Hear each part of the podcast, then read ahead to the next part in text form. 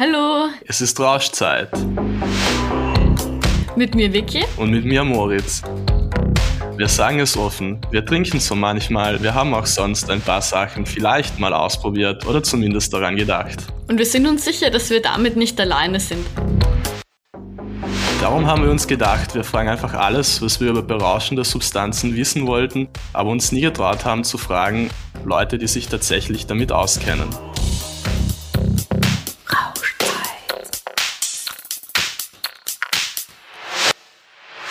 Hallo liebe Leute und willkommen bei Rauschzeit. Heute gehen wir der Frage auf den Grund, was denn so in Drogen überhaupt drinnen ist, mal abgesehen von der Substanz, die man sich kaufen möchte, also sprich, was da sonst alles noch so hineingebanscht wird und wie man vielleicht auch als Konsument, Konsumentin dahinter kommen kann, was da so drin steckt. Weil man muss jetzt schon dazu sagen, Dealer und Dealerinnen sind jetzt nicht unbedingt die vertrauenswürdigsten Personen und selbst kann man auch nicht unbedingt herausfinden, ob da jetzt irgendwie was gestreckt ist oder nicht. Deswegen gibt's ähm, ein Drug-Checking und das gibt's eben auch bei der Beratungsstelle Checkit und da haben wir heute jemanden eingeladen gehabt, der dort arbeitet und sich super auskennt, nämlich den Matthias Seidel, der Berater bei Checkit ist. Und der hat uns da aufgeklärt, was es alles für absurde Substanzen drinnen gibt und was man da alles für Nebenwirkungen bekommen kann. Unser heutiger Gast ist Matthias Seidel. Er ist Berater bei Jackit und wird uns jetzt sehr viel darüber erzählen, womit und warum Drogenköchinnen so herumpanschen. Hallo Matthias, sehr schön, dass du heute hier bist. Hallo, grüß euch und danke für die Einladung. Dann würde ich gleich schon mal mit meiner ersten Frage loslegen, so ein bisschen um warm zu werden. Und zwar, was ist denn so die absurdeste Substanz, von der du jemals gehört hast, dass sie zum Strecken von Rauschmitteln verwendet wurde? Eine gute Einstiegsfrage. Also bei uns kommen schon immer wieder mal recht lustige oder komische Substanzen vor, mit denen die Drogen gestreckt sind. Wo ich wirklich einen Spaß dabei gehabt habe, war mal, ich glaube, es war ein Kokain, das mit Natriumglutamat, also mit einem Geschmacksverstärker gestreckt war. Ich weiß nicht, ob es dann ausgesprochen lecker war oder was die Idee dahinter war, aber mich hat es auf jeden Fall ziemlich amüsiert. Vielleicht kriegt man nach dem Konsum dann Lustig. total Guster auf gebratene Nudeln oder so. Und was kann man so allgemein sagen, mit was werden meistens Substanzen gestreckt und wie hoch ist da der Prozentsatz normalerweise an Streckmitteln? Also ich kann mir eigentlich gar nichts drunter vorstellen. Mhm. Ja, das kommt natürlich ganz drauf an. Also bei verschiedenen Substanzen kommen auch verschiedene Streckmittel zum Einsatz. Ähm, und natürlich auch in ganz verschiedenen Mischungen. Wenn wir vielleicht mal so ganz, ganz unten anfangen, was wird denn alles so gestreckt? Also irgendwie alles, was Pulver ist oder was streckt man? Also grundsätzlich kommen Streckmittel in eben fast allen Substanzen vor. Ich sag so, momentan oder die letzten Jahre ist es bei so Substanzen wie MDMA oder bei, bei Ecstasies eher seltener. Ähm, bei Substanzen in Pulverform, eben, es kann sein Speed, Kokain oder halt ähnliches, kommt schon wesentlich öfter vor. Und ähm, was sind da so die häufigsten Substanzen, mit denen gestreckt wird? Also was kann ich mir da vorstellen? Wenn es ein weißes Pulver ist, wird einfach Mehl reingehaut oder was verwendet man dann so? Mm, ich denke, das muss man grundsätzlich mal in, in zwei Bereiche unterteilen. Also so die nicht psychoaktiv wirksamen Streckstoffe und die psychoaktiv wirksamen Streckstoffe. Also so diese Stoffe, die im Körper auch was machen und diese Stoffe, die einfach nur mehr aus der Substanz machen, sage ich einmal. So bei dem, wo man einfach mehr draus macht, das kann eben Milchzucker, also Laktose ist da was, was schon häufiger mal vorkommt oder Stärke, teilweise vielleicht auch Mehl, Kreatin und, und, und so weiter. Aber die haben halt insgesamt eher wenig Schadenspotenzial. Genau, und auf der anderen Seite stehen dann aber doch noch die Mitwirkungen wenn da jetzt mit äh, Lakt äh, Milchzucker gestreckt wird und ich ziehe mir das durch meine Nase, ist das ein Problem, wenn man laktoseintolerant ist? Na, unser Pharmakologe, der Toni, der hat uns da so gesagt, dass er grundsätzlich nicht davon ausgeht, dass es was machen sollte, wenn man mit einer Laktoseintoleranz das durch die Nase konsumiert, weil einfach die Menge, die man da aufnimmt, wahrscheinlich zu gering ist. Also ich meine, ich würde meine Hand jetzt aber auch nicht ins Feuer legen, dass danach nicht ähm, Bauchweh oder andere Beschwerden hast. Kann man allgemein sagen, was so die Motive sind, warum Personen Substanzen überhaupt strecken? Also ich könnte mir nur vorstellen, dass es halt billiger ist, wenn man dann irgendwas anderes reinhaut, also Mehl oder so, aber vielleicht gibt es auch irgendwie noch andere Motive dahinter. Wüsstest du da noch irgendwie was? Also ich kann jetzt natürlich nur Vermutungen anstellen, weil wir irgendwie dann doch auf der anderen Seite von, von so, ich nenne es mal die Drogenlieferkette stehen. Ähm, das heißt, vorrangig wird es wahrscheinlich schon darum gehen, einfach mehr Substanz zu haben und deswegen mehr zu verkauf, äh, mehr verkaufen zu können. Ähm, natürlich gibt es aber auch Substanzen, die dann die Wirkungen verlängern, beziehungsweise den Konsumierenden das Gefühl geben, dass die Substanz länger wirkt und ähnliches. Ähm, du hast vorhin kurz angesprochen, dass man da unterscheiden muss eben zwischen Stoffen, die halt nur machen, dass ich mehr Substanz habe und eben Psycho aktiven Substanzen. Was sind denn da so beliebte Dinge, die verwendet werden? Also was bei uns in letzter Zeit viel vorkommt, ist zum Beispiel Koffein. Also das ist was, was momentan relativ typisch ist, dass ähm, Amphetamin, also Speed, mit Koffein gestreckt wird.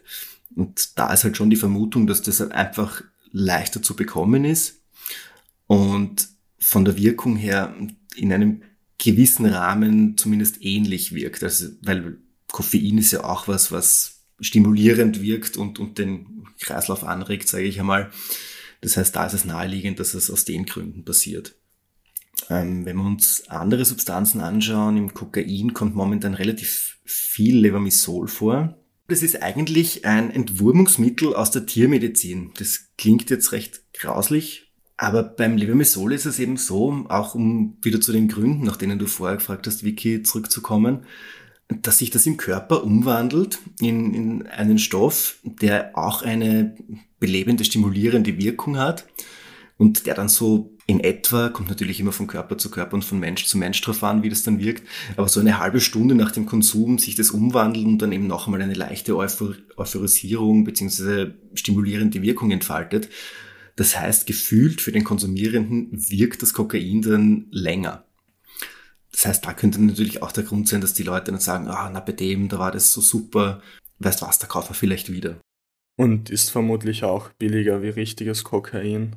Das kann ich nur vermuten, da ich eben nicht Pharmazie studiere, in keiner Apotheke arbeite, weiß ich da die Preise momentan nicht so genau, aber da Kokain eine sehr teure Substanz ist, gehe ich davon aus, dass sich schon auszahlen wird für die Personen, die Drogen verkaufen. Ist euch das auch schon mal passiert beim Drug-Testing, dass zwar eine Droge oder eine Substanz drinnen war, aber einfach eine andere? Also, dass die Leute geglaubt haben, also nicht, sie kaufen Koks, aber dann war Speed drinnen oder so? Ja, also was bei uns jetzt vor kurzem mal vorgekommen ist, dass im, im Ketamin Methamphetamin drinnen war, zusätzlich. Das ist nichts, was super häufig vorkommt, aber vielleicht ein recht plakatives Beispiel, dass das halt nicht so gut zusammenpasst vielleicht. Aber auch bei Tabletten kommt es ab und zu vor, dass einfach ein anderer Stoff drinnen ist, als man sich erwarten würde. Gibt es auch sowas, dass man jetzt denkt, weiß nicht, man ähm, kauft sich Speed und dann ist aber nur Koffein drinnen, wo also wo gar keine Substanz drinnen ist. Ja, ich meine, Koffein ist dann ja praktisch auch wieder eine, eine, eine Substanz, aber ein Genau, ein aber keine illegalisierte so. Also das aber halt das Koffein würde ich mir vermutlich im Laden kaufen und nicht beim Dealer, der Dealerin. Na, vielleicht wird es ein super guter Espresso, weiß ich nicht. Ähm, aber was wir jetzt wirklich hatten, war, dass eine Person gedacht hat, es ist Kokain und es war dann am Ende wirklich nur Kartoffelstärke. Lustig, traurig, ich weiß nicht ganz genau, welches Gefühl dazu passt. Auf jeden Fall für den Konsumenten, die Konsumentin sehr ungünstig. ja, das Aber lustig wäre es, wenn man es wenn man's nicht weiß und dann hat man irgendwie so Placebo, ein Placebo-High und dann kommt man drauf, es war nur Kartoffelstärke. Voll, ja. das ist irgendwie lustig. Kann man so pauschal sagen, dass irgendwelche Streckmittel viel schädlicher sind als andere oder gibt es irgendwie so eine Abstufung? Weil ich stelle mir vor, dass Koffein vielleicht jetzt nicht so schädlich ist wie dieses Wurmmittel, Wurmgift. Hm. Na, so ganz pauschal kann man das nicht sagen, weil es natürlich auch immer auf, auf die Mischungen draufkommt oder drauf ankommt, in denen das vorkommt.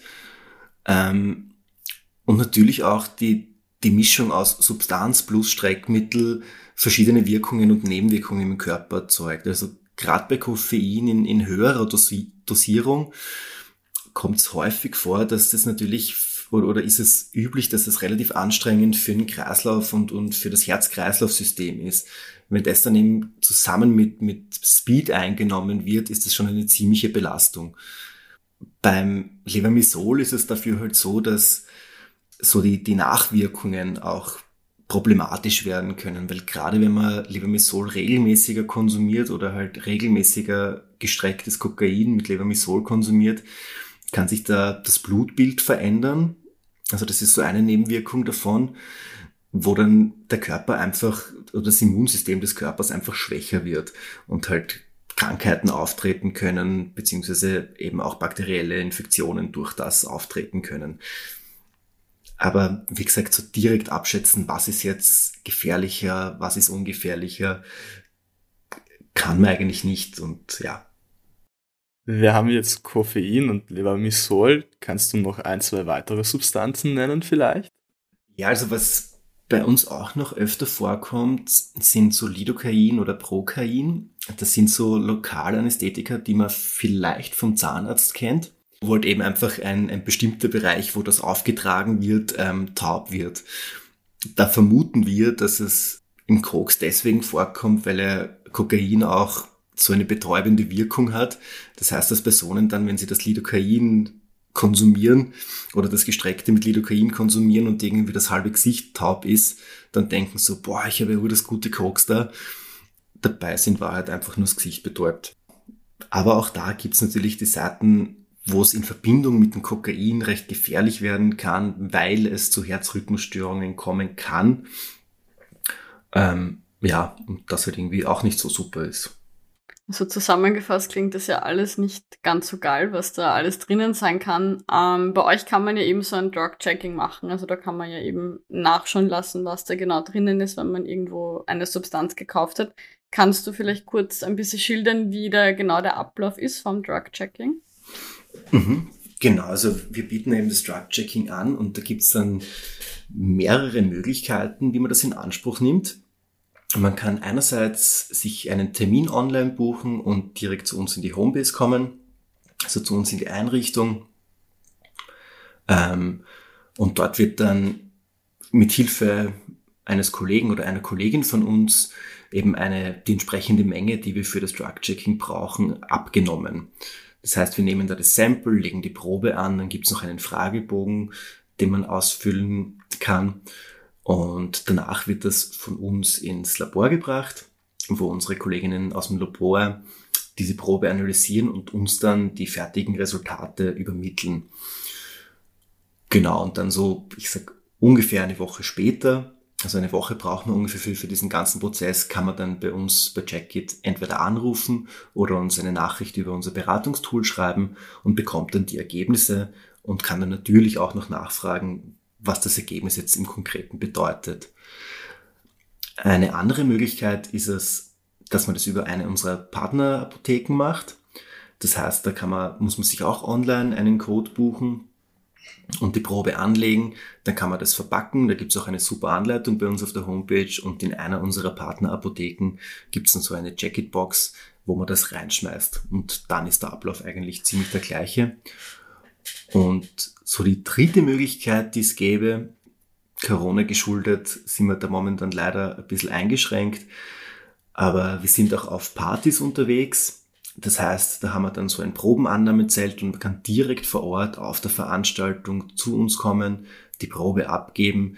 Die wird dann auch vor Ort in unserem Laborbus ähm, analysiert und so im Normalfall in etwa eine Stunde später gibt's dann das Ergebnis.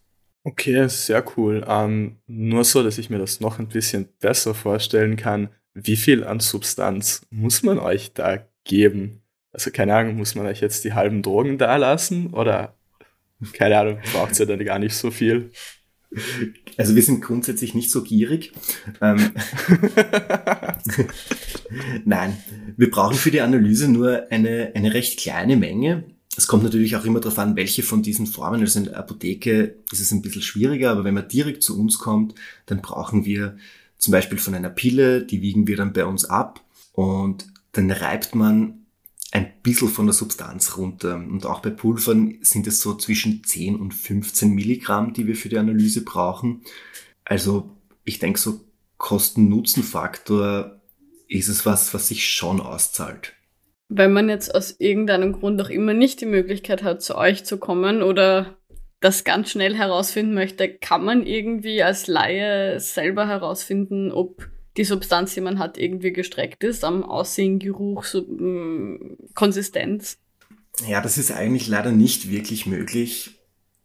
Also es gibt schon gerade erfahrene Konsumierende können vielleicht schon ungefähr am, am Geschmack an der Optik. Ich meine, die Sachen schauen dann doch geringfügig verschieden aus. Ähm, aber da wirklich zu wissen, ob da Streckmittel drinnen sind, das ist einfach nicht möglich. Also man kann vielleicht ganz grob sagen, na okay, das schaut eher aus wie das eine, das schaut eher aus wie das andere. Aber die genaue Zusammensetzung und ob da noch was drinnen ist, das kann man mit freiem Auge einfach nicht erkennen. Und da führen eigentlich fast keine Wege an einer guten Analyse vorbei. Gibt es da, keine Ahnung, so irgendwelche, vielleicht so Selbsttests oder so, die man vielleicht zu Hause durchführen kann. So weiß nicht, irgendwelche einfachen chemischen Reaktionen, wo ich Sachen sehen kann. Naja, es gibt schon so, so Selbsttests, die kann man auch im, im Internet kaufen eigentlich. Hm, bei denen ist es so, dass die Aussagekraft eigentlich relativ gering ist. Also die, das sind so Farbtests mehr oder weniger, also wo man die Flüssigkeit, also die Substanz in einer Flüssigkeit auflöst und dann so einen Farbtest macht und das miteinander vergleicht. Das Problem ist das, dass die Substanzen oder viele Substanzen chemisch sehr ähnlich sind. Und diese Tests können dann falsch ausschlagen. Das heißt, so ein Test kann dir eigentlich nur sagen, was nicht drin ist und keine wirkliche Aussage darüber treffen, ob genau die Substanz, die man eigentlich möchte, drinnen ist. Also heißt jetzt so zum Beispiel wie MDMA und Speed sind relativ strukturähnlich, dass es mir da dann zum Beispiel jetzt nicht unbedingt den Unterschied sagen kann, ob das drin ist oder nicht. Verstehe ich das richtig? Hm. hm ob es bei MDMA, MDMA und Speed kann gut sein, dass die Tests das auseinanderhalten können, aber da geht es halt auch viel um, um so neue psychoaktive Substanzen, beziehungsweise halt Derivate von den Substanzen. Also bei MDMA gibt es dann halt auch nur MDA und MDE und ganz viele lustige Buchstabenkombinationen. Ähm, und da ist es dann halt sehr wahrscheinlich oder kann es gut vorkommen, dass die anspringen auf die falschen oder dass die Tests falsch anspringen. Abgesehen von Wien, wie verbreitet ist das eigentlich in Österreich oder im deutschsprachigen Raum generell, das Drug-Checking? Also kommt man da leicht irgendwie dazu, seine Substanzen testen zu lassen, wenn man nicht gerade in Wien wohnt? Ja, das ist leider was, was noch gar nicht so verbreitet ist. Also bei uns in Wien, Jacket gibt es jetzt auch schon relativ lang und wir haben da auch ein bisschen eine Vorreiterrolle.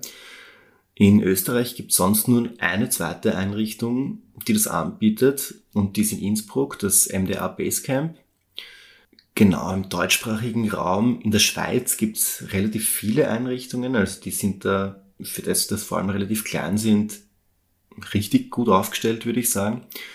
Und in Deutschland wird da schon lange drüber diskutiert, ob sie das jetzt einführen, ob sie das jetzt nicht einführen.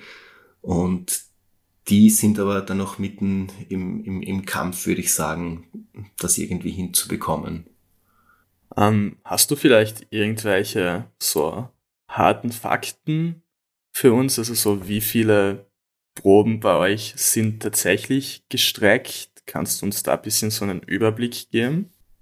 Also wir haben gerade vor ungefähr einer Woche oder vor, vor ganz kurzem unseren Drug-Checking-Bericht vom letzten Jahr veröffentlicht. Den kann man übrigens auch auf unserer Homepage checkadrugs.at sich durchlesen. Da ist eben rausgekommen, dass im Jahr 2020 in 53 Prozent der Proben genau das drinnen war, was auch drin sein hätte sollen. Also die praktisch komplett ungestreckt unter Anführungszeichen waren. Weiters haben wir dann bei 31 Prozent ein unerwartetes Ergebnis gehabt.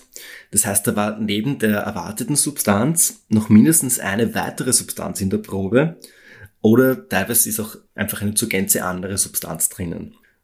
Da sind wir jetzt noch nicht bei 100 Prozent und die restlichen 13 Prozent, das sind ähm, Proben, bei denen wir eine Warnung ausgegeben haben, weil eben die Zusammensetzung gesundheitlich besonders bedenklich war. Und genau, das ist für uns dann wichtig, dass wir das auch so markieren. Könntest du mir ein Beispiel nennen, wann ihr so eine Warnung ausstellt? Genau, also bei, bei den Warnungen ist es so, dass sobald drei Substanzen, also ich sage mal die Substanz, die man sich erwarten würde, plus zwei weitere drinnen sind, wird das bei uns zu einer Warnung, weil man aus pharmakologischer Sicht die Wechselwirkungen zwischen drei Substanzen eigentlich nicht mehr wirklich einschätzen kann.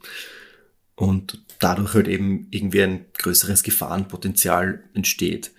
Wo wir auch warnen, ist zum Beispiel bei, äh, bei Ecstasies, also bei, bei Tabletten, die sehr, sehr stark dosiert sind, weil es uns da auch einfach wichtig ist, noch einmal darauf hinzuweisen, dass man bei denen sehr vorsichtig sein muss beim Konsum, ähm, weil es schnell einmal zu viel werden kann. Würdest du allgemein jeder Person, die vorhat, ähm, eine Substanz zu konsumieren, empfehlen, dass man das vorher testen lässt? Oder gibt es irgendwelche Ausnahmefälle, wo das vielleicht nicht notwendig ist? Oder sollte man das wirklich tun? Grundsätzlich würde ich das jeder Person empfehlen. Es lässt sich das Risiko einfach ziemlich reduzieren, wenn man weiß, was genau ist in meiner Substanz, wenn man dazu auch weiß, wie stark ist die Substanz und dementsprechend dann eigentlich eine, eine bewusste und informierte Entscheidung treffen kann, möchte ich das, wie viel davon möchte ich konsumieren und so weiter. Also da ist, ist Drug-Checking wirklich ein, ein, ein Tool, das Drogenkonsum nicht risikofrei machen kann, aber eben das Risiko gut reduzieren kann.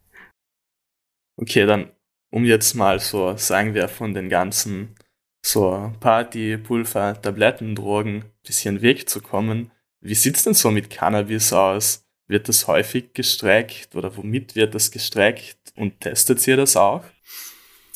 Also beim Cannabis, da kommt es in letzter Zeit vor, dass zum Teil synthetische Cannabinoide drinnen sind. Das heißt, es sind Substanzen, die sehr wenig erforscht sind und die die Wirkung von, vom THC, also vom, vom Wirkstoff im Cannabis nachahmen sollen. Bei den synthetischen Cannabinoiden muss man sagen, dass die wirklich ein sehr hohes Gefahrenpotenzial haben, dass es alles sehr neue Substanzen sind, wo man nicht wirklich abschätzen kann, ähm, was die mit dem Körper machen. Und zwar einerseits in der akuten Wirkung, also in, in der direkten Wirkung, andererseits auch inwiefern da, also inwiefern die giftig sind für, für, für den Körper. Das kommt öfter vor. Ähm, wie viel in, in Prozent oder was können wir nicht sagen, weil wir die Analyse nur so anbieten, dass wir eben suchen, ob was Synthetisches drinnen ist. Das heißt, dass die Leute zu uns auch eher ihr Cannabis bringen, wenn sie vermuten, dass was drinnen ist. Deswegen sind bei uns natürlich viele Proben positiv dann auf synthetische Cannabinoide. Zu anderen Streckmitteln im Cannabis gibt es schon einige, auf die können wir leider nicht analysieren. Aber da gibt es auch einige Selbsttests, die man durchführen könnte. Da kann ich empfehlen vom, vom Deutschen Handverband, einfach wenn man das googelt, Deutscher Handverband, Streckmittel im Cannabis, wo es dann so mehr oder weniger Wohnzimmertests gibt, wo man halt so, so einen, einen kleinen Bad vom, vom, vom Cannabis nimmt, den anzündet und je nachdem, wie, wie das verbrennt, wie dann die Asche ausschaut, ähm, kann man sagen, ob das jetzt mit irgendwas gestreckt ist oder nicht. Was würdest du Personen empfehlen, die ähm, was konsumieren und das vorher nicht testen können, aus welchem Grund auch immer? Also worauf muss man dann beim Konsum achten, wenn man nicht vorher anschauen kann, was da drinnen ist oder das anschauen lassen kann? Mhm. Im Prinzip gilt das, was ich jetzt sage, auch für, für getestete Substanzen. Also selbst wenn man weiß, was drinnen ist, ist die Empfehlung auf jeden Fall mit einer sehr kleinen Dosis anzufangen, um mal zu schauen, wie reagiert der Körper drauf, ist eventuell irgendwas drin, wo ich vielleicht allergisch bin dagegen. Ähm, dann ist es auch wichtig, dass man sich gut Zeit lässt, also dass man nicht sofort nach dem Konsum gleich nachlegt und sich denkt, na, das hat nichts gebracht, sondern immer je nach Substanz eine gewisse Zeit wartet, halbe Stunde, Stunde, zwei Stunden ob sich die Wirkung einstellt, wie die Wirkung ist, weil Substanzen ja eben auch verschiedene Zeiten haben oder verschieden lang brauchen, um im Körper zu wirken. Genau, was natürlich sonst auch noch empfehlenswert ist, ist kein Mischkonsum. Ist sich Gedanken machen, wie lange habe ich Zeit. Also so, das sind so die Safer-Use-Tipps, die wir eigentlich ganz gerne weitergeben. Cool, na dann danke, dass du da warst. Ich habe vorher nicht so ein Bild gehabt, wie das Drug-Checking genau ähm, funktioniert, aber ich finde, es ist ziemlich unkompliziert. Also zumindest, wenn man eben in der Nähe wohnt, wo es möglich ist. Und wenn nicht, dann gibt's auf jeden Fall diese Safer-Use-Tipps, die du vorher auch angesprochen hast, also dass man eben nur mit einem bisschen anfängt und dann mal schaut, ähm, wie man es verträgt oder dass man auf jeden Fall nicht mischt. Also ich glaube, das hilft einem schon weiter. Und jetzt so nach der Folge, wenn ich jetzt so dran denke, was da alles drin sein kann und was da alles für Nebenwirkungen sein können, da finde ich schon super wirklich, dass ihr das anbietet und dass man da vorher nachschauen kann, bevor man sich da irgendwas einwirft und dann vielleicht, ich meine, okay, bei der Kartoffelstärke gut. Es ist dann vielleicht nicht so dramatisch, aber will man vielleicht auch nicht unbedingt machen. cool, ja, dann danke ich dir fürs Kommen, Matthias. Und ja, auch danke dir, Moritz. Gerne doch. Fürs Mitmoderieren. Und ich wünsche euch noch eine schöne Rauschzeit und bis zum nächsten Mal. Wenn du Fragen hast oder Hilfe brauchst, dann wende dich bitte an eine Drogenberatungsstelle in deiner Nähe. Adressen und Links für Wien findest du hier bei den Infos zu dieser Folge.